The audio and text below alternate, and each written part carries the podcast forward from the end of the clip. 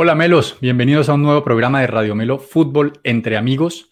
Hoy vamos a estar hablando de lo acontecido en el inicio de la Liga de España y el inicio de la Liga Italiana. También vamos a repasar lo que pasó en la Premier League, el golazo que hizo nuestro Lucho, eh, un golazo desde fuera del área que ahorita lo vamos a estar comentando, nuestro Lucho Díaz.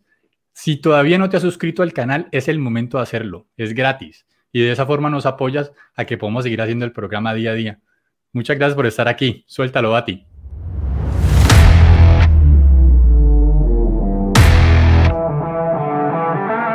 Si disfrutas hablando de todo lo acontecido en el mundo del fútbol, este es tu canal. Ni expertos ni periodistas, solo un grupo de aficionados que disfruta del fútbol igual que tú. Aquí comienza Radio Melo Fútbol entre amigos. Bienvenidos al show.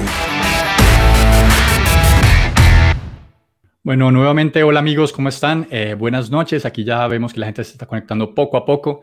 Aquí veo nuestro amigo Diego Medina, eh, Juan Carlos desde Perú, mi hermano. Espero que hayas visto el final del capítulo anterior donde estuvimos hablando de tu amada selección peruana. Estuvimos dedicando también unos minutos al principio. De pronto no estabas conectado, no sé si viste el capítulo completo. Pero bueno, a lo que vinimos. Vinimos a hablar del inicio de las ligas, las ligas que más nos gustan. La Premier ya había empezado la semana anterior pero nos quedaban pendientes la Liga Española, que sabemos que tiene muchísimos adeptos eh, en, el canal, de, nuestro canal de YouTube, y eh, pues principalmente los equipos que siempre, que siempre se han seguido, Real Madrid y Barcelona, digamos que ahí es donde está el foco. Esta semana tuvimos la fortuna de que uno de nuestros jugadores más queridos en Colombia jugó contra el Barcelona, así que lo tenemos también en bandejita de plata para analizarlo inmediatamente. Después vamos a estar hablando un poco de lo que empezó la liga italiana, digamos el inicio de esta liga que también eh, pinta para tener una temporada impresionante. Eh, hay varios equipos que se reforzaron de buena forma y eh, parece que va a ser bastante competitiva como suele serlo últimamente la liga italiana. Al final, unos minuticos le vamos a dedicar a la Premier League para analizar los partidos. un Chelsea-Tottenham que estuvo de verdad espectacular, partido típico de Premier League que nos dejó con los pelos de punta hasta el último minuto. Y nuestro pelucho, como llama por ahí eh, Sergio Salazar, que en algunos momentos debe estar conectándose o cuando vea el programa porque está por allá en Canadá, eh, lo llama así pelucho, que supuestamente pecho frío, yo no sé qué nuestro pelucho, bueno, no sé qué es lo que está hablando tanto por allá, pero lo vamos a analizar porque hoy metió un golazo. Entonces, dándole la bienvenida a El Bati Muñoz, mi hermano en Estados Unidos, como siempre, aquí en el programa. Em, ¿Qué viste de fútbol este fin de semana? Así tu primera impresión en general. Ah, saludos, Flaco, este, y saludos a la gente que nos está escuchando en vivo, la gente que nos escuchará o nos verá después en nuestras plataformas. Eh, vi bastante fútbol, la verdad. Vi, por supuesto, el comienzo de la, de la Liga eh, eh, Española, sobre todo el partido del, del, Barcelona. Vi pedacitos de otros partidos. vi la, a la selección femenina, la sub-20 de, de Colombia, que se enfrentó contra también el seleccionado mexicano, también vamos a hablar un poquito sobre, sobre ese partido. Em, y no tuve la, suerte de ver el fútbol italiano, un pedacito del del Milan, también al comienzo que empezó perdiendo, también hablaremos un poco de eso. Pero nada, ya pues hay tanto fútbol ahora que nos da para escoger, escoger qué partido ver y qué no. Hace un par de semanas ya veíamos lo que salía, pero ya, ya tenemos el menú eh, entero y podemos escoger qué, qué partidos ver. Y bueno, ya se vienen partidos importantes también. Tenemos, eh, tuvimos la semana pasada la definición de las semifinales de Copa Libertadores, Copa Sudamericana también. Eh, en fin, tenemos muchos temas, muchos temas que, de, los cuales vamos a hablar. También ahorita estamos haciendo este, línea de, de dos, de pronto hacemos línea de tres en un momento, de pronto se nos une otro melo, pero, pero vamos a ver. Ok, listo. Para entrar en materia, eh, yo quiero que empecemos, como dicen, primero la primaria. El primer partido que nos tocó el fin de semana fue el de Barcelona contra el Rayo Vallecano, donde juega nuestro Falcao García. Y es tu amado Barcelona. Así que yo quiero que entres a analizar un poco lo que sucedió en ese partido, un resultado que mm, a simple vista no es bueno para, para, para el equipo Blaugrana, Blaugrana, ya que pues hicieron una gran inversión en jugadores, hicieron un gran bombo antes de empezar la temporada y todos esperábamos que, pues, que entrará a arrollar a, este equipo Rayo Vallecano. Entonces, danos tu opinión del partido, eh, pues o sea, entrar lo más profundo que puedas en ese, en ese partido, porque la verdad queremos saber cómo está el Barcelona y para qué está el Barcelona esta temporada. Bueno, sí, empecemos con, como dice, con el, con el comienzo. el Barcelona salió con el 4-3-3 usual que, que, este, utiliza a Xavi, esa es su, su, estrategia táctica favorita. Salió con Ter Stegen, por supuesto, en el arco. Una línea de cuatro, Araujo, que le gusta mucho usarlo de lateral derecho. De hecho, eh, al parecer van a, el Barcelona va a disponer de Serginho Dest, el jugador norteamericano de Estados Unidos. Parece que lo van a ceder porque creo que no le ha terminado de convencer mucho a Xavi, aparte porque usa Araujo más de lateral derecho que de central como lo usan en la selección uruguaya. Entonces jugó el uruguayo, eh, jugó de lateral derecho, los centrales fueron Christensen, que fue una de las nuevas contrataciones, y Eric García, que para mí todavía es un jugador que, me parece que no va a ser titular cuando entre con, con D, eh, cuando entre otros jugadores, el mismo Araujo, si traen un lateral derecho y lo manden a, de central, yo creo que viene siendo segunda línea. Y lateral izquierdo Jordi Alba, que por ahora pues no tiene competencia porque están tratando de contratar a Marcos Alonso, que todavía está en ese proceso. Línea de tres, Gaby, Busquets y, y Pedri, que fue la línea de tres usualmente que, que, usó Xavi la temporada pasada. Todavía pues no, no se ha ganado la titular que sí por, lo menos. Este, Frankie de Jong también está en las discusiones de que se puede ir, pero no empezaron ninguno de esos dos jugadores. Y arriba, pues sí se vieron las contrataciones más rimbombantes que fueron Rafinha por la derecha, por la izquierda Dembélé, que fue renovado, no es una contratación nueva. Y centro delantero, delantero, por supuesto, Lewandowski. Así que salió, pues al menos en la línea del frente con las, con las contrataciones que hicieron más ruido. Y bueno, el Barça del local salió pues a arrollar hacia al, al Rayo Vallecano por delante Rayo Vallecano, que por supuesto no contó con Falcao como titular, pero, pero el Tigre entró en el a, la, parte final del segundo tiempo. Eh, pero y el, Rayo Vallecano supo, supo este, aguantar las oleadas del, del Barcelona. Creo que todavía le falta, le falta más este rodaje a este equipo. De los, los estoy mencionando, los tres de arriba, pues dos son nuevos, que son Lewandowski y, y Rafinha. Eh, eh, a ver, un momentico le doy paso a, Manuel que está entrando ahí y se nos une. Una línea de tres ahora sí, como, como, el, como el Chelsea de Tuchel. Y, el, y este, entonces yo creo que se estrelló contra un muro porque el Rayo Vallecano hace muy bien ese trabajo. De hecho, la temporada pasada el Barcelona no le pudo sacar, de los dos partidos que jugaron, no le pudo ganar Rayo Vallecano. El mismo Barcelona de, de creo que la primera parte lo, enfrentó Kuman, pero en la segunda vuelta lo enfrentó Xavi y no le pudo sacar los tres puntos ni de visitante ni de local. Y el Rayo Vallecano, pues también hay que, hay que dárselo. Hizo un, un trabajo muy bueno y el Barcelona se puso, se, desesperó mucho en el segundo tiempo. Creo Dembélé estuvo muy errático eh, y no, no, supo encontrar la vuelta al equipo de, de Iraola.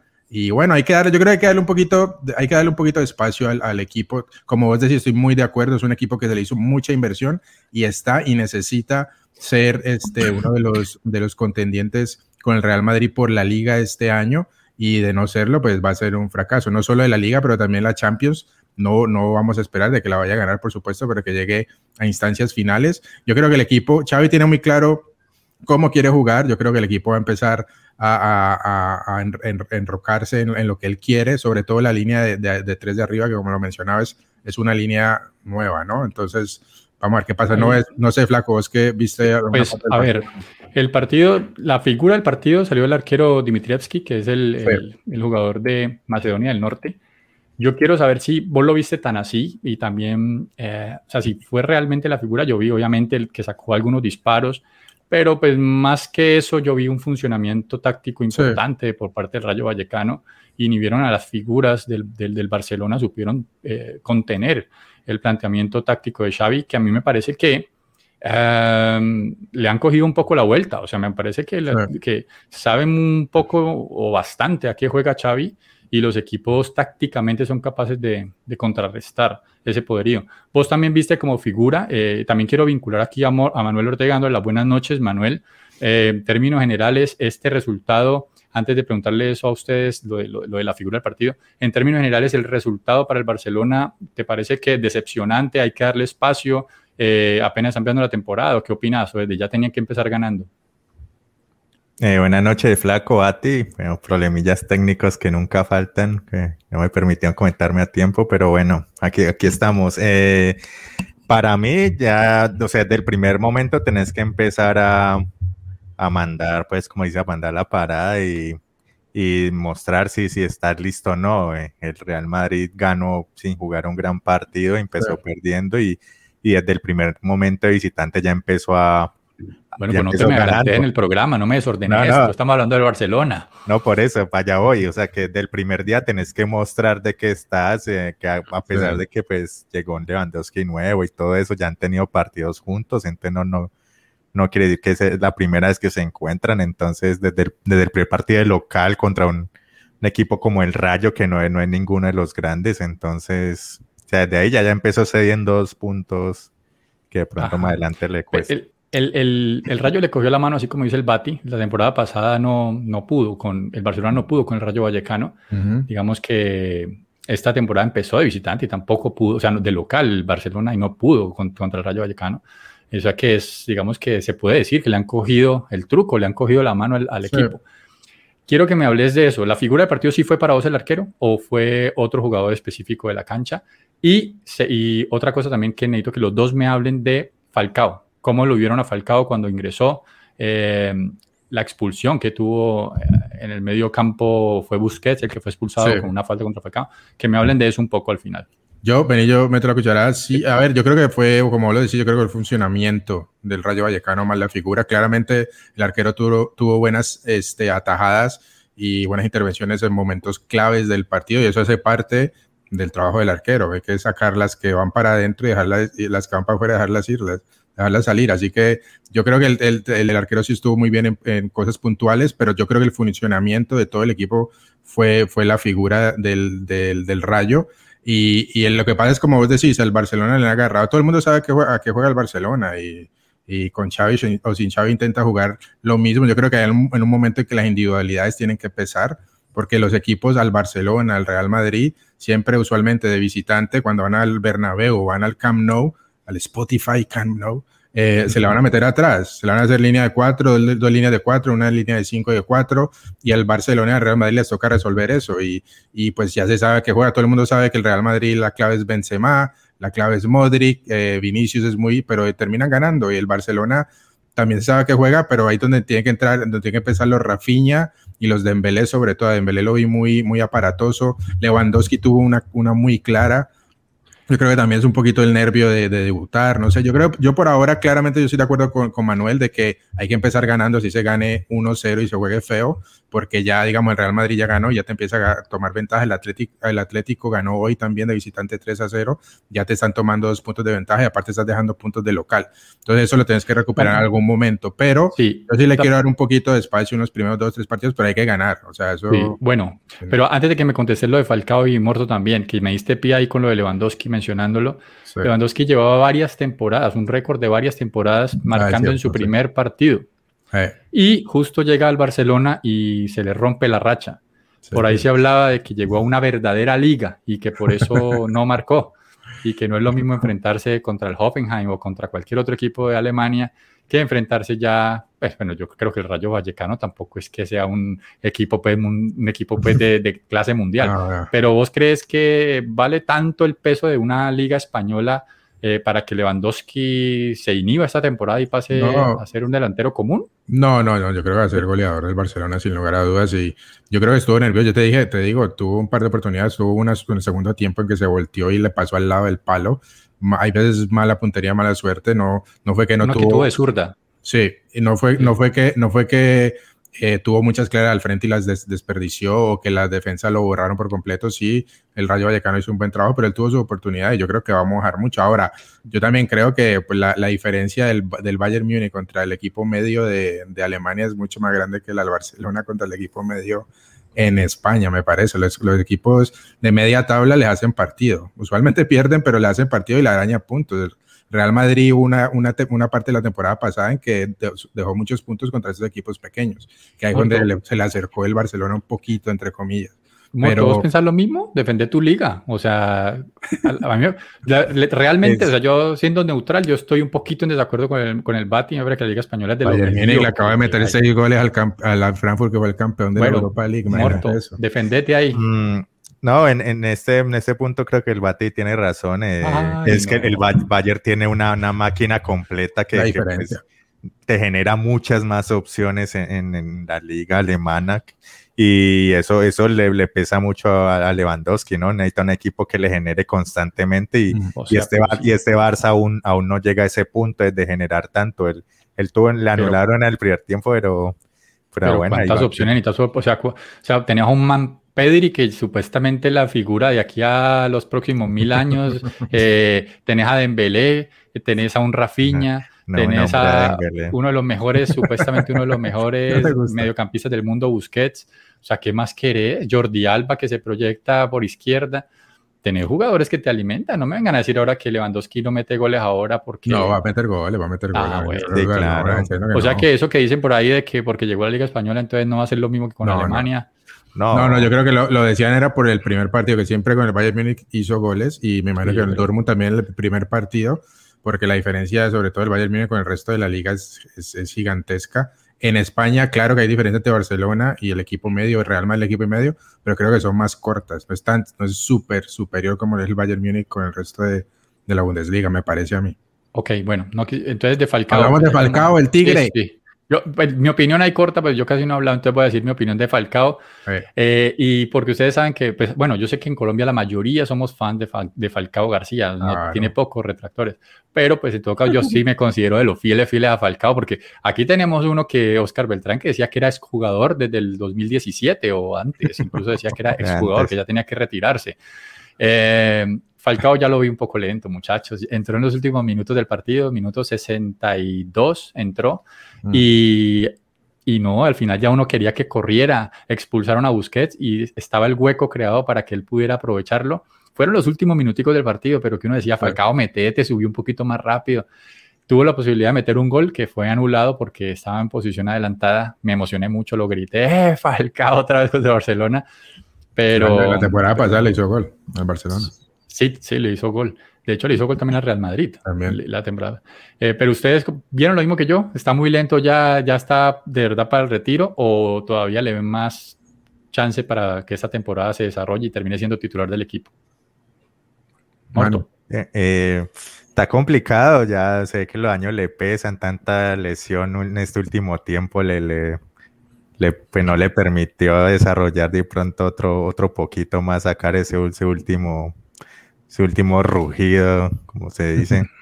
Eh, vamos a ver, eh, vamos a ver esta temporada cómo le va, si las lesiones lo dejan, yo creo que se podría ganar un cupito, ¿no?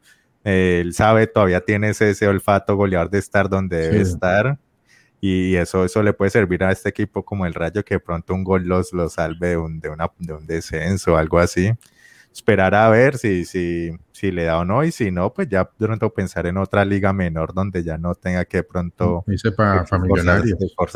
pero una liga menor. A millonarios, al FPC. No, ve, este, yo, yo también, o sea, no, claro, ya el Tigre ya está cerca del, más cerca del retiro que, que, que otros años, por supuesto, y se le nota. Y yo creo que eso fue una de las decisiones, aparte, pues de que él tiende a lesionarse, que de pronto lo cuidan un poquito más y lo van a poner en partidos específicos. Yo creo que en este partido no, porque era mucho, mucho sacrificio físico, desgaste, apretar, contragolpear y el Tigre ya no está para esos trajines. Yo creo que cuando jueguen de local, cuando sea contra otro equipo un poquito a la, a la altura del Rayo Vallecano, y que el Rayo Vallecano salga a proponer y necesite una referencia en el área, yo creo que el Tigre va a ser titular. Ahora le trajeron a Diego Costa, que también ¿no? jugaron juntos en el Atlético de Madrid, y Diego Costa también pues jugador pues ya mayor, un poquito menor que, que Falcao, creo que le lleva, pero Falcao tiene como 35 si no estoy mal, y Diego Costa 38. tiene 38. No, no, no Falcao tiene 38. Un segundo. Falcao 36, 36. bueno, estamos ahí entre los dos. Bueno, bueno. Eh, Diego Costa creo que tiene 33, entonces yo creo que lo van a estar rotando, sobre todo a Falcao. Diego Costa también tiende a lesionar mucho, así que a los dos van al que no esté lesionado juega de titular de local. Eh, así que no, yo creo que el Tigre está bien ahí. En algún momento yo creo, de pronto esta sea yo creo su última temporada en, España, veremos cómo le va. No me sorprendería que se venga a jugar a la MLS que siempre ha sonado para el de Miami, dijeron. Sí, que, Inter Miami que incluso compartir equipo con, con, el Pipita Higuaín como lo hicieron en algún momento en River Plate. Que, Diego, siempre, Diego siempre ha dicho que Falcao tiene los, los papeles truchos como la mayoría de, de, futbolistas. Él siempre me ha dicho lo mismo. Como truchos? Que eso, que trucho es decir falsos, o sea que tiene más años de los que dice los papeles. Y aparte eso, como él venía de Venezuela y toda la vaina, como para poder entrar aquí en la vaina, tuvieron que de pronto ponerle menos años para que fuera más competitivo. La verdad, Falcao, bueno, crack, obviamente todos sabemos que es un crack. Y eso no sería, digamos, que decir que, a ver, no, no es nada en detrimento de Falcao, eso dicen que es, es un, algo común en, el, en, el, mundo del fútbol. Los jugadores dicen que tienen menos años, pues obviamente para ser mucho más competitivos y, y no quedarse atrás, relegados. Eso se ve mucho en el fútbol africano, por ejemplo. Em, pero pues sí, entonces yo por eso siempre tengo la idea de que Falcao tiene un poquito más de años, pero no, bueno, tiene 36. Le fuiste dos años más. Sí, eh, yo digo que, bueno, pasemos al siguiente partido. Ya hablamos bastante de Barcelona, hablemos un poco más rápido, más ágil de lo que fue el partido de Real Madrid contra, bueno, Almería contra Real Madrid. Em, un partido que fue complicado para el Real Madrid, pero que en última sacaron la casta como pedía Manuel Ortega de su equipo Barcelona y terminaron ganando. Me sorprendió un poco la inicial, la inicial con Rudiger. ¿Vos tenés la, la formación que utilizó Real Madrid para comenzar la temporada? Sí, aquí la tengo. Arquero, Courtois, por supuesto. Los centrales, Nacho y Rudiger. Rudiger, una, una de las nuevas contrataciones. Uh, de lateral este derecho, eh, Vázquez. el izquierdo, Mendy. Eh, Lucas Vázquez. Y las tres, también juega 4-3-3, ¿no? Ancelotti como Xavi. Los tres de la media, sí, los rotaron un poquito, jugaron Tony Cross, a Choumeni, que es una de las nuevas contrataciones, y Camavinga, que llegó a mediados de la temporada pasada. Y arriba, a ver, Valverde juega también como, es como falso, a veces hace tres arriba, regresa a ese cuatro en, en el medio campo, Valverde es un poquito más mixto, y, y Vinicius con, con Benzema, ¿no? que, fueron, que fue la dupla titular de, de, Real Madrid la temporada pasada y que la sacó, lo sacó campeones de Champions también. Acá, ok, listo, empezaron perdiendo muy rápidamente eh, con gol de, de Ramazani al minuto 6. ¿Cómo viste la reacción del, del, Real Madrid y cómo viste también el último gol de, de Alaba? O sea, ¿cómo, cómo, vieron esa, ¿cómo vieron esa jerarquía? Es que a ustedes no les gusta mucho que se hable de la jerarquía del Real Madrid. No, no, pero, claro. Tiene ¿Sí? ¿Sí les gusta? Claro. No, ah, bueno, entonces deleite, deleite hablando de la jerarquía del Real Madrid, muchachos. Quiero que me digan cómo vieron ese equipo y realmente cómo vieron ese golazo al final de, de de Alaba. ah, bueno, empiezo yo entonces, Manuel. El, sí, por lo que vos decís, la, la, diferencia entre el Real Madrid y muchos, no solo con el Barcelona, pero muchos equipos en Europa es que el Real Madrid no necesariamente tiene que ser dominante para ganar, para ganar digamos, un, tipo de torneo como la Champions. No tiene que ser el mejor, equipo y pasarle a todos encima, necesariamente. Y lo vimos la temporada pasada con, camiseta, con pundonor y con jerarquía, como os decía, el Real Madrid le sobra la jerarquía y aparte porque los otros equipos también le, le, creen a la jerarquía del Real Madrid y se asustan un poco, me parece, le empieza a temblar las rodillas. Eh, cuando el Real Madrid la estás ganando y te hacen el primer gol, ahí ya el, el, golpe es como más fuerte que si te lo hiciera otro equipo. Entonces eso es jerarquía, me parece a mí. Eh, y jugando mal, no jugando bien, ni, siendo completamente superior en partes del partido al Almería, que es otro equipo muy menor, que seguramente va a estar peleando el descenso en la Liga Española pues se le complica una buena parte del partido. Y al final, pues lo sacas, te va llevando, te va empujando, te va metiendo la camiseta, te va, te va quitando la pelota y te va empujando contra tu arco y hasta que sale, hasta que llega el gol, te van anunciando, hacen gol adelantado, eh, te, van, te van peloteando y al final lo hacen. Y el gol de Alaba, pues es una cosa increíble, lo meten, el, lo meten para el tiro libre, la primera pelota que toca es el tiro libre y la ponen en el ángulo, o sea, eso, eso es, eso, por eso te digo que hay veces cuando los partidos no se dan, o sea, te cierran los equipos mucho, donde, donde salen las individualidades, donde viene un jugador y te hace una cosa de esas. El Barcelona, eso, ahí es donde tiene que entrar un Dembélé a hacer una genialidad que las hizo varias veces en los partidos amistosos, pero el sábado no le salió ninguna. Tiene una pelota, agarró una pelota y se fue a desbordar al mar, se la tiró larguísima y la tiró tan larga que se le fue. O sea, no, no, no llegaba ni con moto. Entonces esas cosas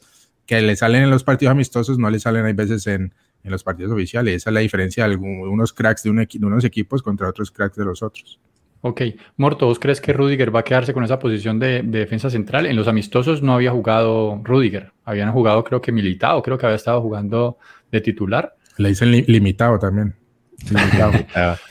¿Sí lo ves titular a Rudiger?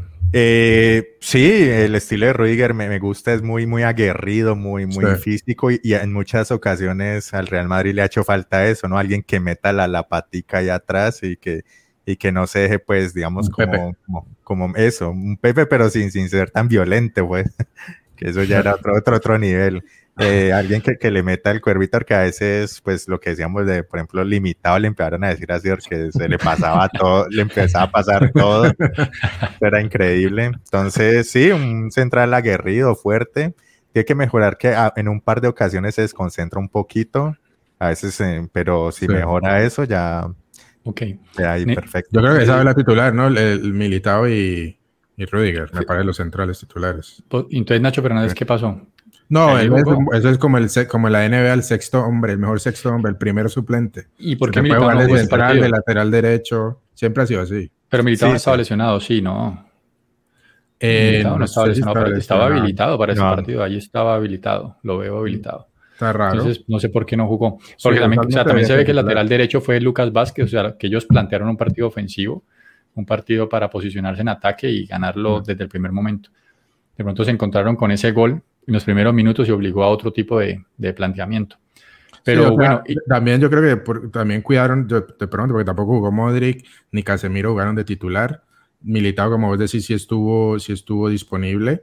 Em, pero, y después también entró Hazard, ¿no? En la segunda parte, cuando antes también, pues antes de, lograr el segundo gol, pues Hazard también eh, intentó ayudar ahí, que eso yo creo que es algo que, todo el mundo está esperando, es una contratación que ha quedado a, deber. La, temporada pasada estuvo lesionado casi toda la, temporada y, se espera de que este sea como que el regreso de Hazard una nueva contratación, porque Real Madrid, aparte de eso, en verdad no contrató a nadie en la línea, nadie de peso y no le consiguió, no le consiguió un reemplazo eh, a Benzema como centro delantero, porque salieron de, me recuerdan, el, que regresó a Alemania, este, que le fue ah, mal. Um, que siempre, se me olvidó el nombre, bueno, ahorita nos acordaremos, que no le, no le fue, no le fue bien. A Jovic. A Jovic, eso. Ah, Lo regresaron y, y, no le trajeron un suplente a, Benzema, así que si se selecciona Benzema, le va a tocar inventar a Ancelotti y yo creo que en ese cuando invente le va a tocar contar con Hazard. Bueno, esa es la pregunta. Entonces, teniendo en cuenta lo que tiene Real Madrid, pocas contrataciones nuevas, o sea, tiene caras, sí, jóvenes, porque de la temporada pasada estaba promoviendo los jugadores jóvenes, uno de ellos Camavinga, que tuvo unas destacadas actuaciones al final. Rodrigo, un jugador que del banco, bueno, ya lleva algunas temporadas en el Real Madrid, pero que del banco viene siendo un revulsivo importante. Eh, también se presentó la nueva contratación, el francés que mencionaste también, Chumeni. Bueno, pero son caras, digamos, mm. son, son caras, digamos, nuevas, pero no tan, no tan probadas, eh, rimbombantes todavía. rimbombantes como las no son superestrellas, sí, claro. Exacto. Entonces, yo pregunto y quiero que se mojen, como diría por acá Oscar Beltrán, quiero que se mojen con esas formaciones, con esas contrataciones, ¿quién va a ganar la liga? ¿Real Madrid, Barcelona o un tercero? Morto, empezamos mojándote con eso. Eh, le voy a tirar mi fichita al, Barça, vamos a tenerle fe al Barça. Eso queda grabado, ¿no, Morto? Esto está aquí grabado. Ah, ya, es de, que eran candidata al Manchester United por allá, pues. Ah, pues sí. Cualquier cosa. ¿No, ¿No, bajas de favorita al, equipo con el mejor técnico del mundo? No, no. No le alcanza. No, siempre, siempre pasa algo y se cae. Aclaremos que el mejor técnico del mundo para, para Oscar Beltrán es el Cholo Simeone. Entonces, mm. aquí el Bati se refiere. ¿Bati también piensa lo mismo, Barça o Real Madrid o un tercero? No, yo se la, voy a, la voy a poner toda la presión al Barça. Barça va a ser campeón esta temporada de la liga. ¿Y Champions no? no, Champions no. liga. No le da liga, liga, liga, Ok, bueno, listo. Yo la verdad eh, sí veo obviamente que el Barcelona tiene algo importante, pues digamos que tiene que engranar todavía el equipo, pero pues sí tiene una ventaja en cuanto a nombres, en cuanto a nombres y profundidad en, la, en el plantel. Entonces me parece que sí tiene una ventaja aparte con eso. Entonces yo también le pondría la fichita al Barcelona, sin ser así tan determinante, pues como Morto, que, que, ya lo aseguró, pero pues sí digo que le pongo la fichita. ya saben, pueden ir a apostar por el Barcelona, que ya tiene ahora Radio Melo. Que anda últimos como el United. Así es. Bueno, no, sí, Oscar, Oscar Beltrán eh, dijo que el Manchester era candidato a quedar campeón de la Champions League y pues mire lo que pasó con ese equipo, que ya hasta que acaba, ese equipo ya está de último, En, la, Premier. bueno, le vino, le vino el mundo encima después de que emitieran esas palabras aquí en Radio Melo. Bueno, muchachos, pasemos a un tema de pronto de más nivel, que sería la liga italiana. Una liga más contundente, más competitiva, que se han reforzado bien varios equipos de la parte alta de la tabla y quisiera que empezáramos hablando de esto, del partido que se jugó el día de hoy, Juventus contra Sassuolo, un equipo que sabe plantarse bien, que un equipo que sabe jugar de forma ofensiva a pesar de ser un equipo chico, pero eh, que no pudo contra el equipo eh, juventino, el equipo eh, de Turín.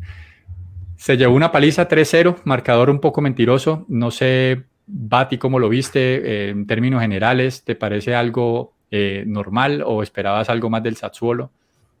No, yo esperaba, pues Sassuolo tiende a jugar bien y tiende a, complicar a los equipos de la parte alta de la tabla.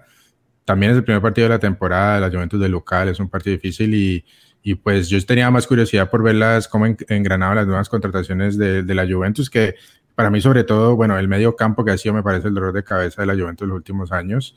Ya parece que van a salir de Rabiot, ya Betancourt, Betancourt lo enviaron para el para Spurs. Y entonces están renovando ese, ese medio campo y empezaron rápidamente en el medio campo, pues eh, con Locatelli, McKenny y Zakaria, que, que Zakaria pues uno de los, me parece de los, de los nuevos, ¿no? De las nuevas caras. Y cuadrado por la izquierda y Di María, que fue una de las figuras del partido, que es una de las nuevas caras del Barcelona. Y Vlaovic, que sí entró la, llegó la, la temporada pasada. De la Juventus. De la Juventus, sí. Y, y la, la que que, me, que mojó hoy, eh, penalti y jugada de movimiento. Entonces, vamos a ver, están encontrando el, equipo nuevo. Yo creo que se va a construir alrededor de Vlaovic y bueno, de María, que pues en verdad viene jugando muy bien. Jugaba en PSG, pues tomó un, una, un, un, rol un poco más secundario desde la llegada de, de Messi. Pero aquí en la selección le, le, ha jugado muy bien y, bueno, yo creo que está también pensando en, en el Mundial y yo creo que eso lo va a explotar la Juventus también. Así que yo tenía un poquito más de curiosidad por el medio campo que parecer engranó. Y como vos decís, yo creo que sí, que, que, fue un poquito mentiroso el, 3 a 0. De hecho, de hecho, antes de que llegara el primer gol de, de, la Juventus, el equipo que más había tenido el balón había sido Sassuolo, el equipo que más tiros al arco había tenido Sassuolo, eh, más pases concretados, menos faltas cometidas. O sea, de hecho, en el peor momento de la Juventus, cuando peor la pasaba, fue que llegó el primer gol. Eh, un gol de Di María, o sea, fue un debut soñado para él, un golazo que hizo. Fue medio fortuna también, un tiro que la cogió de media volea, pero hizo que el balón rebotara muy cerca de él y eso colgó al arquero. Eso es, digamos, un gol muy difícil. Si le hubiera dado directamente al arco, era muy difícil hacerlo porque no había casi ángulo, pero al rebotar el balón tan cerquita de él, colgó al arquero y pues fue, pues, digamos que el, inicio del, de la goleada. Ya después el árbitro en el segundo tiempo pitó un penalti que a mí me parece esos penaltis no se pueden pitar, son penalitos. O sea, para que un penal, es que un penal es un 80-90% gol, no puede ser que te piten cualquier agarroncito como si estuvieras fuera del área. O sea, está bien que fuera del área te piten eso, y eso no lo pitan en Inglaterra, eso no lo pitan en otros lados. Ah, eso lo pitan es en Colombia, eso lo pitan en Italia, pero en México, pero esos penalitos, eso no puede ser, eso no puede ser. No sé si vieron la jugada, se estaba cayendo Blauvik de espalda, los dos jugadores como siempre forcejean y cayéndose medio lo tocó con el pie, pero un toque leve, se cayó Blauvik y penal. Ahí fue el 3-0, ya el partido se, se, acabó a partir de ese momento. Para complementarte, yo que en la, en la parte, bueno, eh, Perin, el arquero, por derecha jugó Danilo, y eh, digamos que aquí estaba la incertidumbre de cómo iba a jugar Juventus eh, con los centrales, porque recordemos que, que, el inicio fue para la liga, eh, por la MLS, y entró Bremer, el jugador que viene del Torino. hacer, hacer, también se fue de Ligt, ¿no? Sí, de Ligt también se fue para el Bayern Múnich y lo reemplazaron pues con este jugador Bremer, que siempre había estado acostumbrado a jugar en el Torino en línea de tres. Entonces recordemos que la línea de tres pues tiene, es un jugador donde pues, cuando vos jugás libero, en una línea de tres vos tenés dos jugadores que te están respaldando la espalda siempre. Cuando el arquero saca largo, cuando eh, los jugadores ofensivos contrarios tienen el balón, cuando el jugador es el stopper, está allí encima del mejor jugador del 9 del equipo rival, sin temor a que si ese jugador es capaz de pivotear, ya quedes vendido porque tenés otros dos jugadores que te están respaldando. Mientras que cuando jugás en línea de cuatro, ya no están así, ya vos no te le puedes poner como una estampilla al delantero al 9, porque cualquier, cualquier error que cometas ya dejaste el hueco atrás, apenas hay uno respaldándote. Entonces, es la expectativa. Bremer fue una gran apuesta, más de 40 millones por este jugador pagaron. Esperemos a ver si encaja. Hoy no se pudo probar gran, de gran forma, pues porque el partido se dañó desde, pues se fue largo en marcador, pero pues estuvo allí. Por izquierda jugó Alexandro. Y lo que vos dijiste de cuadrado, que también quiero preguntarle esto a Morto para darle paso. Eh, entró Di María y se lesionó, salió lesionado, ¿no? Un problema en la ingle. Tengamos en cuenta mm. que Di María se lesiona cada rato, sí, por medio. Eh, Di María salió con un problema así como en la ingle, pero fíjese que de una vez cogió la posición de cuadrado por derecha. O sea, estamos hablando de un jugador top y aquí lo hemos discutido. Y ya cuadrado llegó Di María y cuadrado ya lo pasaron para la izquierda. ¿Vos qué mm. opinas, Morto? O sea, ya cuadrado tiene que estar relegado a jugar por allá. ¿Qué es lo que va a pasar con él? ¿Qué esperas de él esta temporada? Depende de cuadrado, porque por la izquierda también le trajeron a otro, a, a Kostic, el, el, el, el, 10 del, del Frankfurt, campeón de Europa League, que no es cualquier cosa. Entonces tiene que ponerse las pilas cuadrado, ¿no? Me, sacar la casa. Lo metieron hoy, ¿no? De hecho, lo metieron por él hoy. Lo metieron por cuadrado, exacto. Ahí, ahí, ya depende de cuadrado, que, que, muestre lo que tiene, ya sea que juegue por derecha o izquierda, donde lo pongan, mostrar lo que tiene. No, no, no entrar en modo selección Colombia, sino, sino hacerlo. No, allá, siempre, allá en la Juventus siempre jugó diferente. Acá cuando juega con Colombia es que, que, no sé qué le pasa. depende, depende de él, depende de él, porque ahí tiene dos, dos fieras, Di María por la derecha y Kostic por la izquierda, que si se, se descuida, pinchado. Porque la otra era que él juegue de lateral por derecha, como ha jugado, como ha sabido jugar con, eh, por Danilo, ¿no? Eh, que esa es la otra opción, pero pues es que ahí me parece que ahí donde, donde yo discrepo, donde empiezan a decir que Cuadrado es un jugador top mundial, a mí no me parece por esto, o sea, si un jugador top mundial no te va a venir a, o sea, no te cambian la posición así de fácil. Si vos sos jugador top mundial, jugás en tu posición y punto, y los demás esperan, los demás rotan, vos no rotas. Él es un jugador que se tiene que adaptar, es un jugador de gran nivel, pero que se tiene que adaptar a lo que le va dando el técnico allí en la cancha, a lo que le va dando el equipo. Eh, bueno, pasemos a, otro, a otro partido rápidamente del fútbol italiano, el partido que jugó Leche contra Inter. El Inter, como vos decís, un equipo también de jerarquía, necesitaba ganar y ganó. Eh, no, mentiras, hablar rápidamente del partido, la llegada de, Lukaku, el Inter formó con Handanovic, le trajeron a Unana, el arquero camerunés, para que lo reemplazara, pero pues yo creo que tienen que avisarle que Handanovic sigue siendo el arquero titular y que muy probablemente no va a tener minutos, salvo de pronto en la Copa Italia. Eh, mientras esté bien físicamente andando y va a seguir jugando. La defensa, los tres centrales fueron Skriniar, que todavía se habla de que puede llegar al PSG. El PSG se habla de pronto de una oferta de más de 70 millones de euros por Skriniar, eh, sino que el PSG ya le anunció a varios de sus jugadores. El PSG le anunció a varios de sus jugadores, entre esos Paredes, entre esos Icardi, por mencionar a dos importantes, que tienen que buscar equipo porque no, no nos quieren tener en cuenta para esta temporada. Con eso liberarían dinero para poder adquirir, por ejemplo. Paredes, ojo, ahorita que mencionaba Paredes, Paredes probablemente llegue a la Juventus, igual que Depay, que el Barcelona también se lo quiere sacar de encima, y Paredes está hablando con, con, con, la Juventus también, así que todavía pueden llegar un par de jugadores a la Juve. Así es, y, me parece que la Juve está muy bien armada y con ese par de mm. jugadores adicionales me parece a mí que ya quedaría bastante inclinada la balanza hacia, hacia ese equipo. Si no llegan, me parece que pues, está peleable, o sea, hay varios equipos allí, ahorita lo mencionaremos. Pero entonces, bueno, línea Skriniar, de Brig y por izquierda jugó Di Marco, o sea, central izquierdo Di Marco, en detrimento de Bastoni, que Bastoni es el jugador que viene siendo titular. Me sorprendió esa jugada quisieron intentar hacer un tándem por izquierda con Gossens. Recordemos que Gossens es el jugador que viene del Atalanta a mm. reemplazar a Perisic. Perisic, el jugador que se fue para el Tottenham Hotspur, que jugaba muy bien con, con Conte, que también lo hizo muy bien con, con Inzaghi, y no salió muy bien el, experimento, la verdad lo puedo decir. Eh, jugó en el medio campo, jugaron Darmian, Varela, Brozovic, Chanaloglu y Gossens, lo, lo que lo acabé de mencionar. Digamos que ese sí estaba casi lo mismo que la temporada pasada. Y adelante Lautaro Martínez con Lukaku, el regreso de Lukaku triunfal eh, por la puerta grande. Solamente dos minutos le bastaron para volver a marcar con el Inter de Milán. Eh, el Inter se empezó a venir abajo después en el, funcionamiento, el, Leche le empató el partido y a final del primer tiempo y se estaba complicando horriblemente y apenas en el último minuto Denzel Dumfries logró meter el, el gol agónico, pero como dice Morto, de jerarquía, tocaba ganar empezando. El técnico hizo la, hizo la misma que hacía Queiroz, que saca, metió todos los delanteros posibles, o sea, metió, eh, compartieron cancha, Seco, el Lautaro Martínez, Lukaku, eh, el Correa, o sea, metió mm. todos los delanteros, todos estaban ahí, todos metidos. y así, o sea, todos los botones, a ver qué le Todos los botones del play y empataron. Entonces, pero bueno, empezó ganando el, el, el, Inter y, se, no se descolgó de una vez. Jugada de pelota quieta, ¿no? El, segundo, el, gol final o no? Sí, Creo el final, jugada de pelota quieta, tiro esquina y, y ahí fue que entró eh, atropellando Denzel Dumfries la, la pelota. Eh, bueno, eh, Morto, no sé qué, qué opinas. Bueno, pasemos al Milan, que a vos te gusta más el Milan. Yo creo que de pronto para el Milan tenés una opinión más grande. El Milan ganó 4-2 al Udinese. el Milan es el actual campeón del fútbol italiano.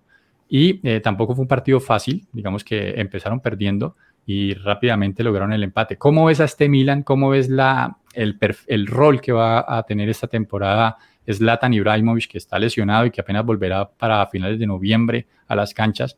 Pero ¿cómo ves a ese equipo? ¿Lo ves para repetir? ¿Lo ves para simplemente volver a pelear, a clasificar a Champions? ¿Cómo lo ves? Eh, yo lo veo para pelear entrada Champions. Eh, para el título está, está complicada. la Juventus se armó hasta los dientes. Eh, el Milan, pocos fichajes nada, nada rimbombante. Con, siguen con su política así de no, no gastar de pronto tanto dinero. y confiar pues en que lo que ahí funciona, ¿no? como decís vos, empezaron perdiendo rápidamente y, y pues fue, fue el, aviso de que bueno, que esta temporada no va a ser fácil, pero, pero supieron pues remontar 2-1, luego le empataron 2-2 y ya en el segundo tiempo pues ya el 4 definitivo. Eh, el rol de Slatan para mí va a seguir siendo el mismo del año pasado, ya más de liderazgo, más de, de apoyo desde el banco, de, de, no dejarlos caer de pronto en momentos, momentos difíciles, porque pues para ya, ya sea que vuelva o no de la lesión, ya futbolísticamente no, no está al 100% estilo Falcao, que no están para dar ya, ya todo lo que, lo que pueden dar. Entonces, no, lo, los veo para, para Champions, un equipo pues que es bueno, pero pues que por, para, para repetir esa hazaña de la temporada pasada, no, no creo que se otra vez. Sí, de acuerdo. Eh, Batin, ¿cuál sería para vos, ya para que nos empecemos a mojar con la liga, eh, los candidatos para esa temporada, el candidato, dame el candidato a quedarse con la, con la Serie A esa temporada y por qué. A la Juventus. Sí, le pones toda la ficha a Juventus. Sí, porque ya es hora. Ya, ya es hora, pues llevaban 10 años ganando, apenas han perdido dos. Pero dos años ya es como que ya es hora. no, le metieron, le metieron, como dicen, le metieron dinero al equipo. O sea, hicieron contrataciones, renovaron el medio campo, traer un jugador como Di María, que me parece que es, que es muy importante. Como te mencioné, pueden llegar otras contrataciones importantes. A mí Paredes me gusta, me parece buen jugador y, refuerza más aún ese, ese medio campo. Y Depay me parece que es buen media punta, puede, puede traer cosas diferentes. Eh, creo que tiene una nómina un poquito más larga y para mí el contrincante de la Juventus va a ser el Inter. Yo creo que eso no sale, pero es de favorito a, la Juventus. Ok. También ganó el Atalanta de los colombianos eh, Muriel y Zapata. Muriel tuvo una actuación, digamos, mediocre. Zapata sí jugó un poco más, jugó todo el partido y digamos que tuvo buenas acciones de pívot aguantando. Muriel está sonando para la Juventus también. En la liga italiana es como el, el, Barcelona, ¿no? De Italia, suenan todos los jugadores para ir para allá. Lo que pasa es que lo que pasa es que Muriel quiere ser titular y para ser titular, si no es titular uno en Atalanta, vas a pretender ser titular en Juventus. No no me vengan con ese cuento. O sea, bueno, si quieres tener en tu palmarés haber quedado campeón de la Serie A, pues bueno, listo, váyase para allá y juegue algunos minutos y que le den el título. Pero pues para ir a jugar, que es lo que supuestamente él dice que quiere, no, no, no es el sitio. no es titular, no. Allá no va a ser, si y no se lesiona, no va a entrar ningún otro. O sea, el, equipo lo armaron para Blau, para Se habla, hay gente que dice no, que se lo están armando a Di María. No, a Di María no se lo armaron. A Di María lo trajeron para alimentar a Vlaovic. Claro. No, no digamos mentiras. Entonces, eh, así está planteada la cosa. y, em, un equipo grande como la Juventud necesita manes que sean un poco más regulares y pues Muriel infortunadamente no lo ha sido, ¿no?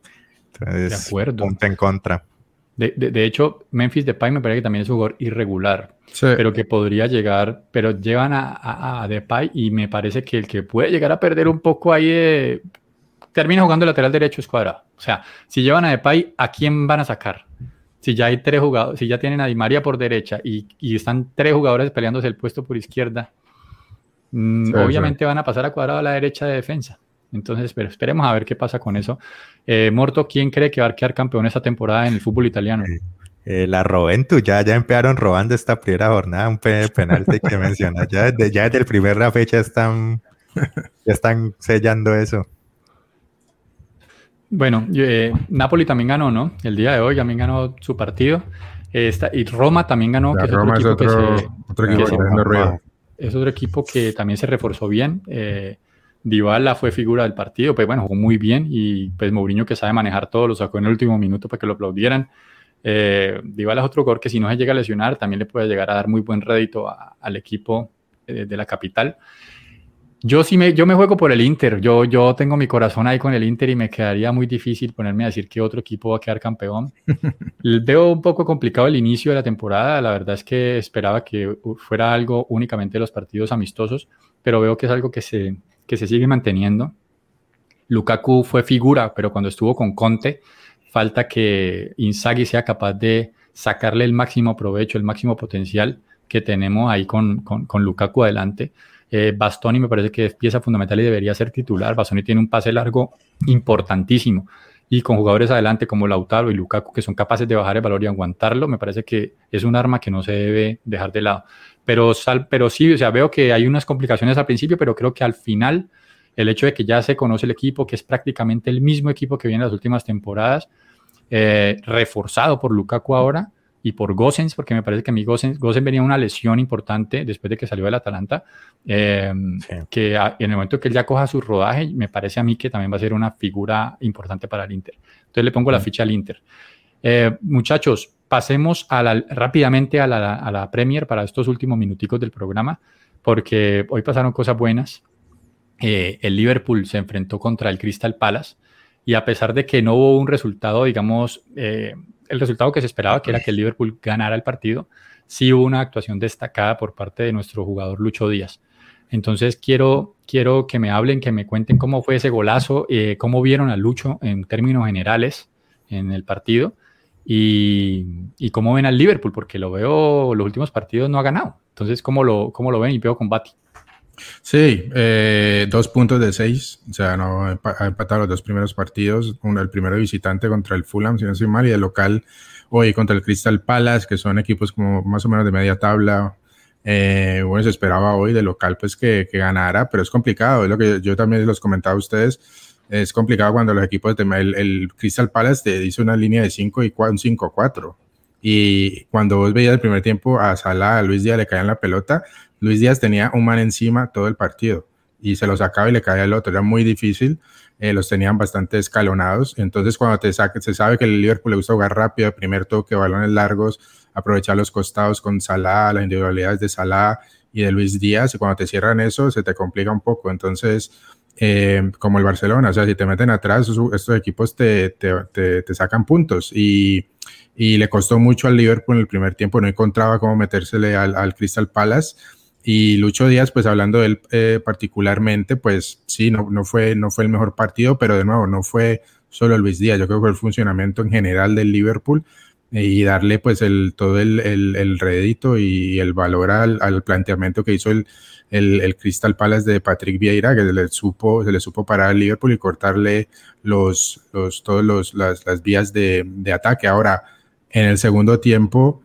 lo más interesante fue, bueno, ya el primer tiempo le, hizo el gol, por supuesto, el, Crystal Palace, ¿no? El, que iba ganando 1 a 0, con contragolpe, que eso es lo que hacen estos equipos, se, se repliegan y apenas, y el Liverpool le gusta subir mucho los centrales, atacar en bloque, suben los centrales a la, a la raya del medio campo y se expone a alguna individualidad y quedas mano a mano. Y eso fue una de las jugadas. Y, y Luis Saja, que tiene jugadores muy buenos adelante, Luis Saja y Ayeu, que son de selecciones, Ayeu de la selección ganesa, y le, Saha es un, un, delantero muy contundente, le no te perdona y en una, en una jugada rápida los, los vacunó y ahí se le complicó mucho más al Liverpool y después una jugada que hablaremos se hizo expulsar este eh, Darwin Núñez y lo más interesante yo creo yo quiero que lo hablemos es que después de eso creo que el equipo le está jugando a Darwin Núñez que es un 9 de área y también eso un poquito los los, condiciona a lo que estaban jugando en la temporada pasada, lo que vienen jugando, lo que están acostumbrados a jugar con Mané,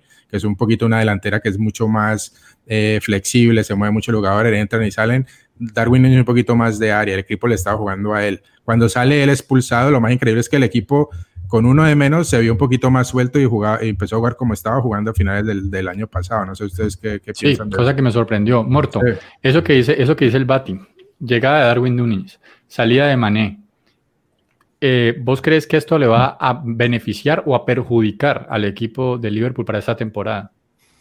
Eh, por la forma en que, en que Klopp pues, pues ha jugado últimamente en, el Liverpool, eh, tiene más pinta que lo va a, desaprovechar, que lo va a perjudicar porque, porque todos sabemos lo que era Mane. Mane te jugaba en cualquiera de los tres frentes de ataque y mucha, mucha experiencia en, en Premier, ya venía jugando en el Southampton y ya se había acoplado con, con Salah, tenían una dupla ahí buena. Pero, pero Pero pues acordémonos también que, que Klopp tuvo a, Lewandowski cuando jugó en el Dortmund, así que sabe que es tener un 9 de área y, y yo creo que de pronto le, le, da la vuelta, le da la vuelta porque él, cuando él tenía ese equipo armado en base a Lewandowski y casi le ganan una Champions. Entonces de pronto ya, ya empieza un trabajo que de pronto esta temporada no, no le dé frutos, pero de pronto para la siguiente ya, ya empiece a verse un equipo mejor teniendo, teniendo un 9 como Darwin. Sí, eh, antes del gol, eh, Lucho Díaz estaba jugando mal, yo lo digo, no me parece a mí. Eh, un jugador que estaba pasando desapercibido en el partido, con pases atrás intrascendentes, como lo viene haciendo en los últimos partidos, cosa diferente a lo que nos tiene acostumbrados. Pero después del gol es como que le entró un aire nuevo, o sea, y el tipo empezó a meterla con toda, corrió por arriba, por abajo, iba y quitaba las bolas que normalmente son difíciles de quitar para un delantero, se las iba y se arrebataba a los defensas. Y regresaba a ayudar a defender. Regresaba, correcto. O sea, se notó que le cambió el ánimo y necesitamos que él vuelva a cogerse confianza, que vuelva a sentirse importante, que la gente le vuelva a aplaudir a cada jugada que hace. Después del gol tuvo un taquito también importante. Que, es, que el problema fue eso, que el problema es que en los últimos partidos no ha vuelto a encarar. O sea, le ha perdido esa de, que, eso fue lo que fue el gol de hoy. El gol de hoy la jugada es que él no tiene acostumbrado, que fue. Y, si vos ves, él estaba yendo, si vos ves, el balón se le estaba yendo largo. Y lo, e, e, ese error de que el balón se te está yendo de control te obliga a encarar. Porque el defensa te sale a coger el balón y ya estás obligado a sacártelo. Y ahí empezó la jugada. O sea, no fue ni siquiera no sé si es algo inconsciente de que está siendo más cauteloso ahora que ya ya se ganó la titular y no la quieren barrar, o sea, órdenes de club de decirle vamos a tocarla más, quiero que no me, no, no sé, pero se ha, visto en los dos primeros partidos oficiales del Liverpool de que ha perdido esa, la parte de encarar, también por lo que yo decía de que pues la temporada pasada le llegó a mitad, a mitad de temporada, pues no se conocía mucho en la liga inglesa y lo dedicábamos a mano mucho uno a uno y él ahí es muy habilidoso a espacio abierto y ahorita en estos partidos, al menos en este que lo vi un poquito mejor, estaba también muy marcado, y, pero yo sé que él se puede sacar de encima dos, como lo demostró en el gol. Eh, y también no sé si tiene que ver con lo de, lo de Darwin Núñez abriéndole, pues ya, ya Sala se metía, se rotaba más como el, el espacio del, del, frente del ataque y de pronto le, se, le, dio un poquito más de confianza. Este gol fue muy parecido, lo celebró igual a uno que hizo también la temporada pasada, que fue también al final que le salvó, creo que fue tres puntos a Liverpool, no me acuerdo en qué partido, que fue también de afuera del área y lo celebró igualito.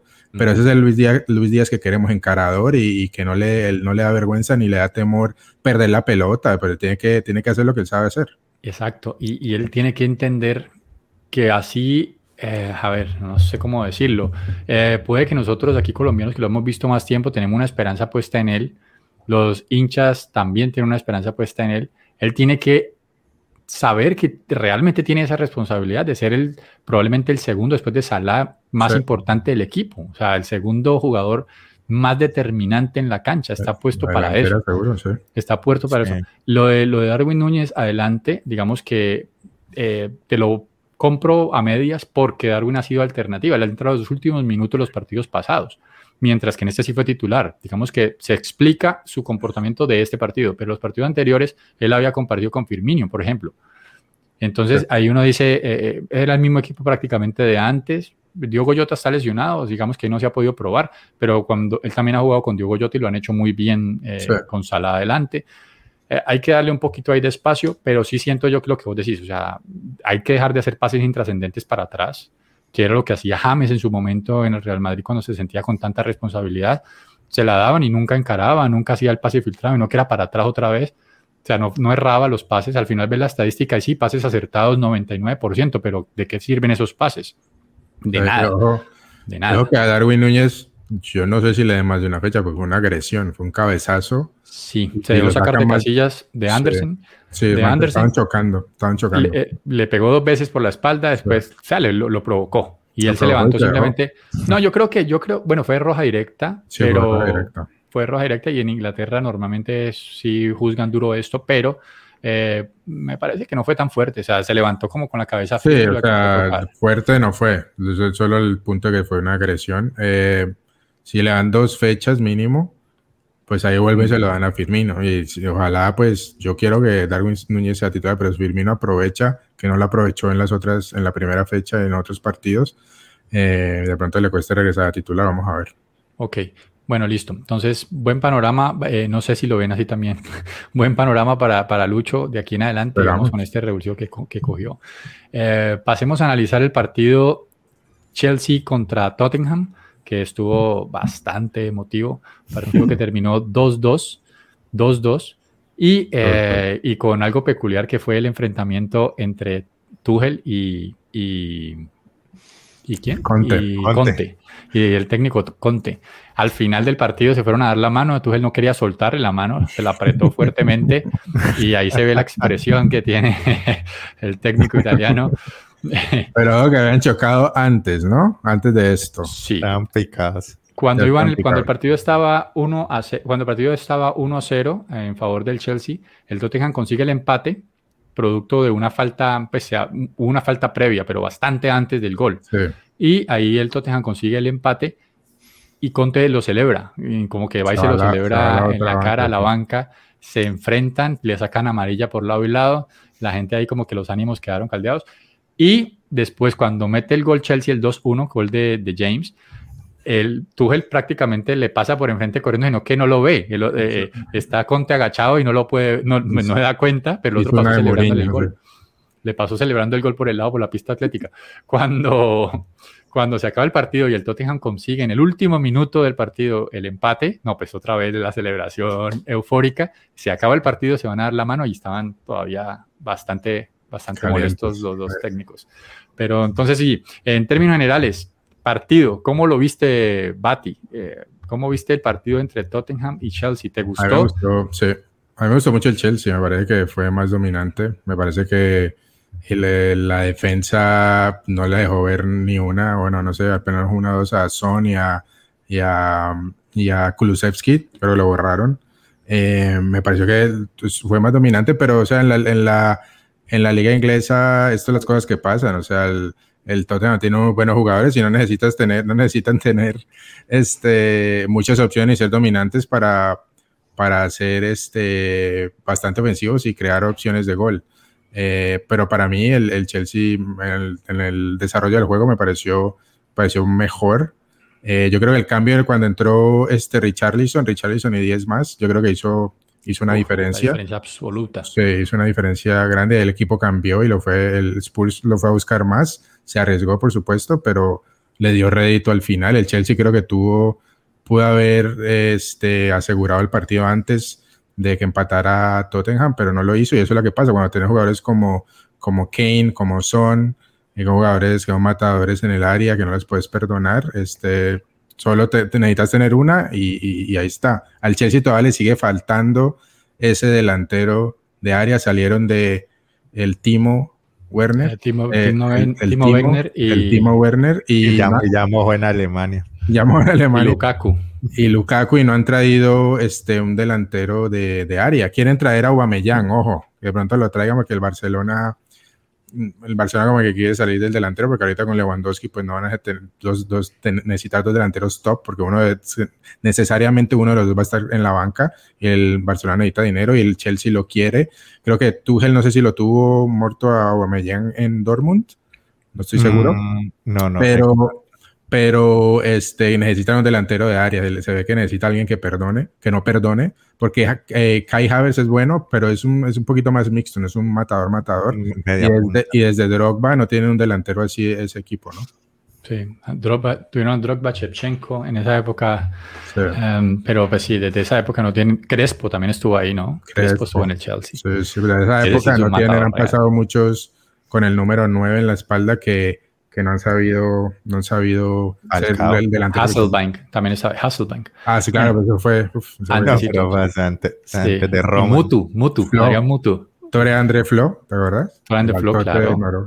Sí, sí, sí. Mutu, bueno, okay. pero bueno, en cuanto al partido, muchachos, en cuanto al partido, te, tenés razón. El Chelsea, si yo tuviera un equipo de fútbol, quisiera que mi equipo jugara como jugó el Chelsea, la verdad. O sea, completamente marcar en ataque, completamente concentrado eh, equipo que asfixia a, al rival, no te dejaba salir, eh, marcas supremamente ya bien destinadas encima de los jugadores.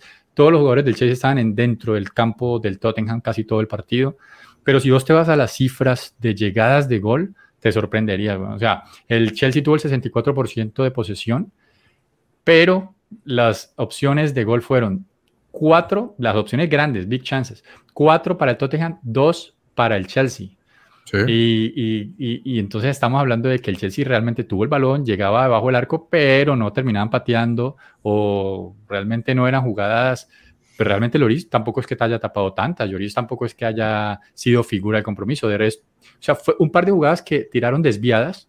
Eh, Sterling tiró una por encima durísimo. Hubo un cabezazo que me parece que fue el Lofto Chicken, no alcanzó a cabecear y ya, pero de resto, me parece que el Tottenham estuvo siempre en competencia, siempre a un gol, estaba viéndose sometido, pero estaba allí. Cuando Conte lee el partido, es un viejo zorro, es un tipo que sabe muchísimo, pero muchísimo de fútbol.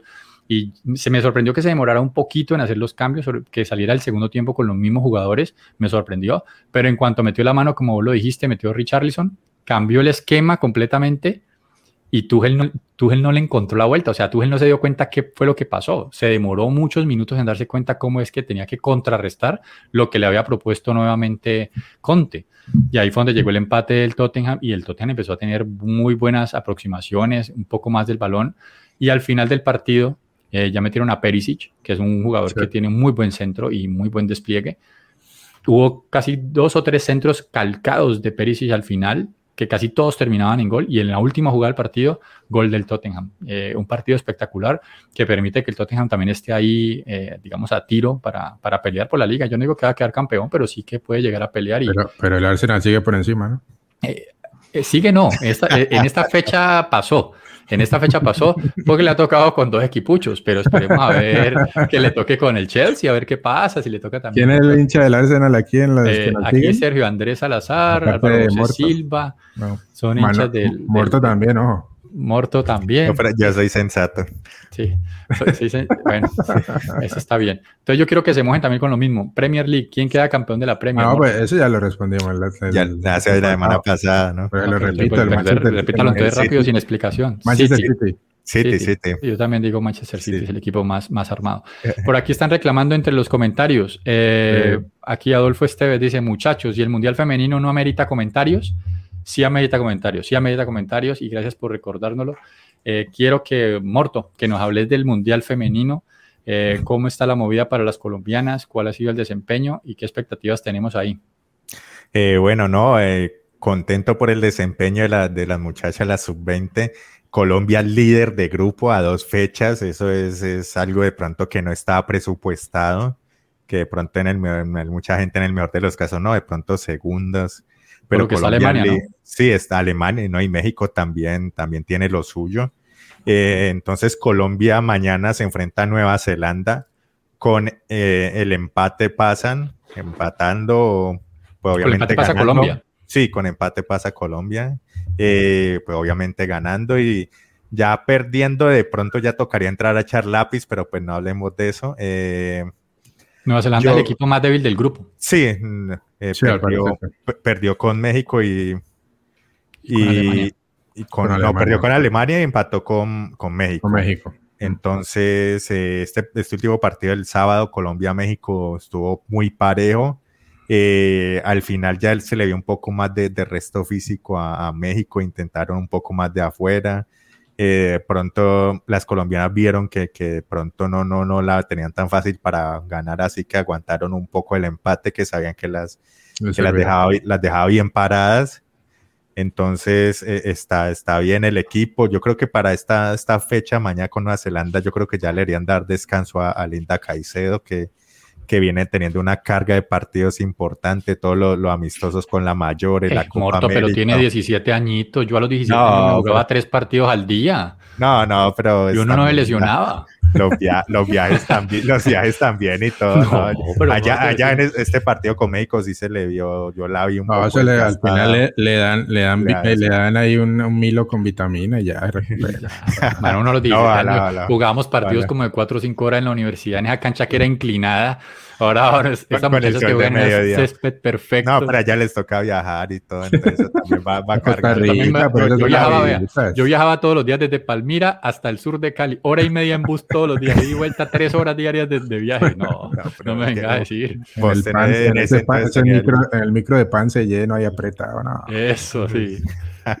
pues eh, no, yo, yo la vi, yo la vi, yo la vi agotada en este partido con México, la vi un poco más agotada. Sí, eso, yo, yo, le haría un poquito de descanso, no sé. Eso es lo que iba a decir, que, que Colombia creo que en defensa se ve bien, creo que lo hacen bien pero atacando se ve muy solitario, sobre todo, me, me corregís, Giselda Robledo es. Gisela Robledo, sí. Creo que siempre recibía el balón, recibía bien, la, la, pivoteaba, pero no tenía quien pasarse. A veces llegaba Linda Caicedo, pero llegaba muy lejos, le tocaba esperar y ahí como que se iba perdiendo el ataque de Colombia. Siempre le faltaba el volumen de juego. No sé si es por lo que dice Manuel, de que, que, que Linda Caicedo está pues, de pronto algo agotada y no tiene pues el, eh, ahí el, el, empuje como si lo tuvo en la Copa América. Y igual hace, yo creo que le hace falta ahí esa, como acompañar más a, Robledo ahí en el ataque, le falta ese volumen a la selección Colombia, pero en defensa se, creo que le hicieron muy bien. Sí, me parece que es una cuestión más de acompañamiento, me parece que no tiene una jugadora muy buena que, que pueda hacerle pases, que la pueda poner cara a cara, que la deje con ventaja. Casi siempre los pases son que igual tienes que encarar a dos o tres jugadores para poder llegar al arco, entonces es muy complicado así. No tienes una, eh, eh, bueno, unos Lazy Santos que te deja mano a mano en cualquier momento. O sea, no, y, otros jugadores importantes que arrastran marcas, mientras que aquí todas saben a quién hay que marcar. Claro, ya le da para el centro de atención y ella es la que tiene que echarse el, casi que el equipo al hombro. Exacto, exacto, exacto. Entonces, pero tiene que sacar casta, porque si está llamada a ser jugadora importante, tiene que sacar casta y además que ya está también pensada para ir a integrar el Barcelona, supuestamente. O sea, se habla de que puede llegar a ser contratada por el Barcelona Linda Caicedo? Sí, se habla de que Linda Caicedo puede recalar en el equipo blaugrana. Entonces, esperar, ojalá. Ahí ya juegan Champions y toda la vaina. O sea, ahí donde uno ve esos partidos, eso los transmiten también. Eh, bueno, eh, muchachos, se me olvidó mencionar que el jugador John Locumi fue trasladado al Boloña, pues está en Italia para firmar el contrato por 8 millones de euros. Y ahí, sí, bastante, del, del Genk. Pues ahí nos desbaratan la defensa que teníamos para la selección Colombia de, de Cuesta, eh, Lucumí, y, y, ¿cómo se llama? Muñoz, Muñoz. El bueno, Muñoz. Bueno, el bueno. Muñoz el bueno. Ah, okay, hay una Muñoz, la Muñoz que hizo el gol con la, la sub-20 contra Alemania. Hay muchos Muñoz buenos. Sí sí. sí sí.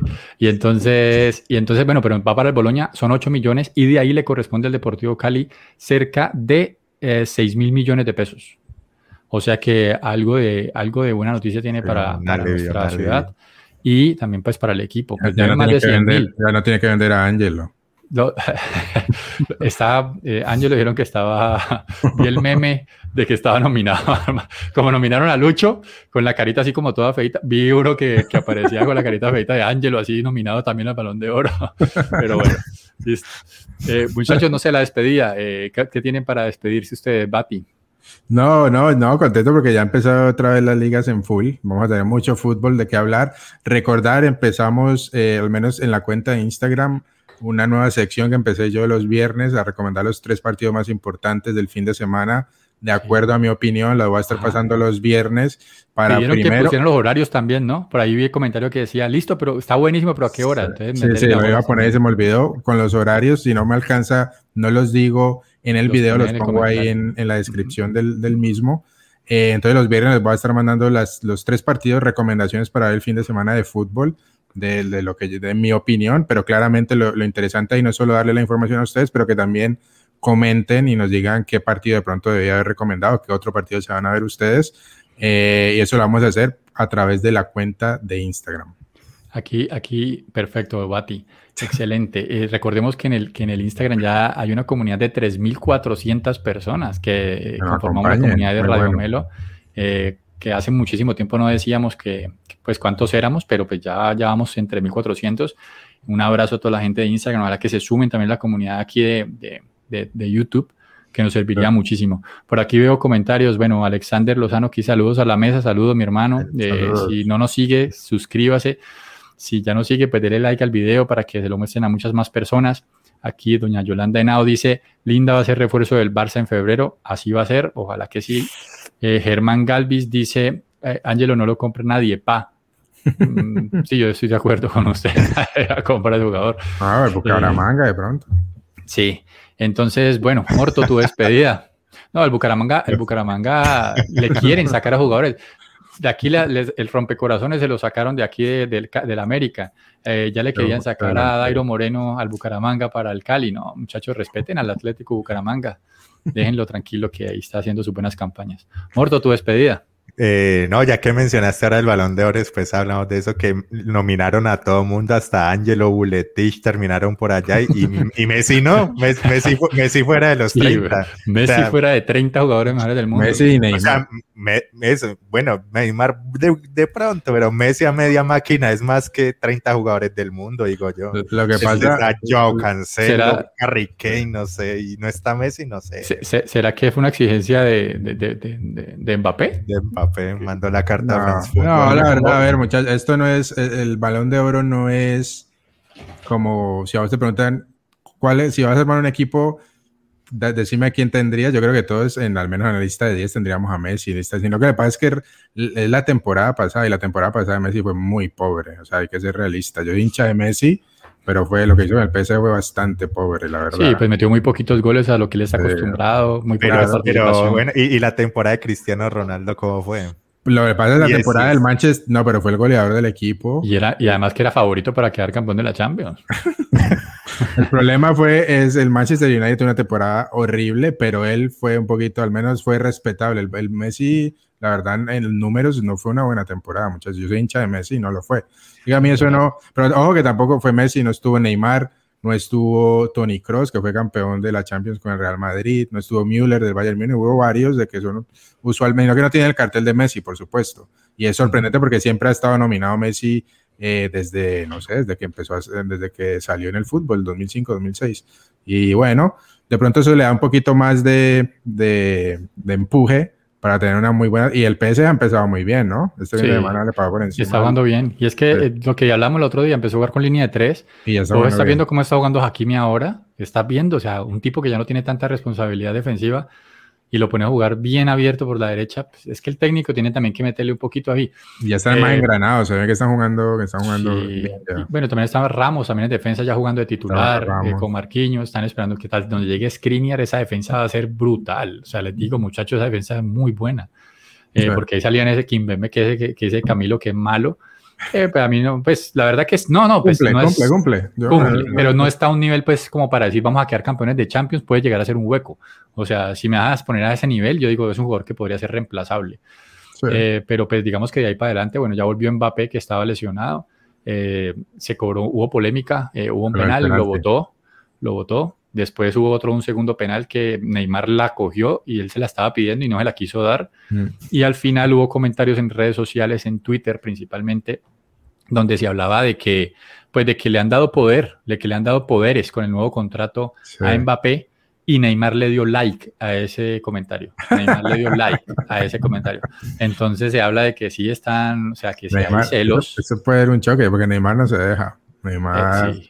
Cuando llegó, creo que cuando él llegó apenas, que la figura era Cavani, era el que cobraba los penales, y llegó y le quitó el balón en la primera y hubo también una disputa y él cobró el penalti y él era la figura que llegaba y iba a cobrar los penaltis. Y, puede haber algo de choques ahí de egos, pero a la final, yo creo que yo creo que el PSG es, uno de los favoritos para ganar la Champions. Ojalá no tenga la maldición de Potskar yo también. Ok, pues la temporada pasada también se la echamos la... Pero pues bueno, no, por lo menos no jugaban tan horrible como el Manchester como después de Clorido. no, y a ver, creo que nosotros aquí lo discutimos que en la, en la serie, como en varias, el PSG en Real Madrid jugó, fue el PSG. Sí, sí. Eso es otra cosa. Y Messi, y Messi votó su penalti. Así fue la temporada de Messi, por eso no es entre los 30 mejores nominados del, Balón de Oro. Pero el PSG jugó, jugó, mucho, un, fútbol mucho más alto que el, que el Real Madrid. Para mí lo, esa serie la dominó el PSG, pero hay que hacer los goles. Ok, bueno muchachos, agradeciendo de corazón a las personas que nos acompañaron en el programa en vivo. Sabemos que es lunes festivo en Colombia eh, y que uno normalmente en, estos, en estas horas de un lunes festivo ve una película o está haciendo cualquier otra cosa. Está levando cometas. Lo que sea que esté haciendo uno, sí, uno siempre está allí. pero les agradecemos de corazón que nos hayan acompañado en vivo. Sabemos que muchas más personas lo van a ver el programa en diferido y lo van a escuchar por el podcast. Les invitamos al que no le haya dado like todavía que por favor le dé like al video para que pues, lo muestren a muchas más personas. Eh, le mandamos un abrazo grande, gracias Bati, gracias Manuel. Eh, los esperamos dentro de ocho días con un nuevo programa de Radio Melo Fútbol entre amigos. Nos vemos. Chao, chao. Gracias. Chao,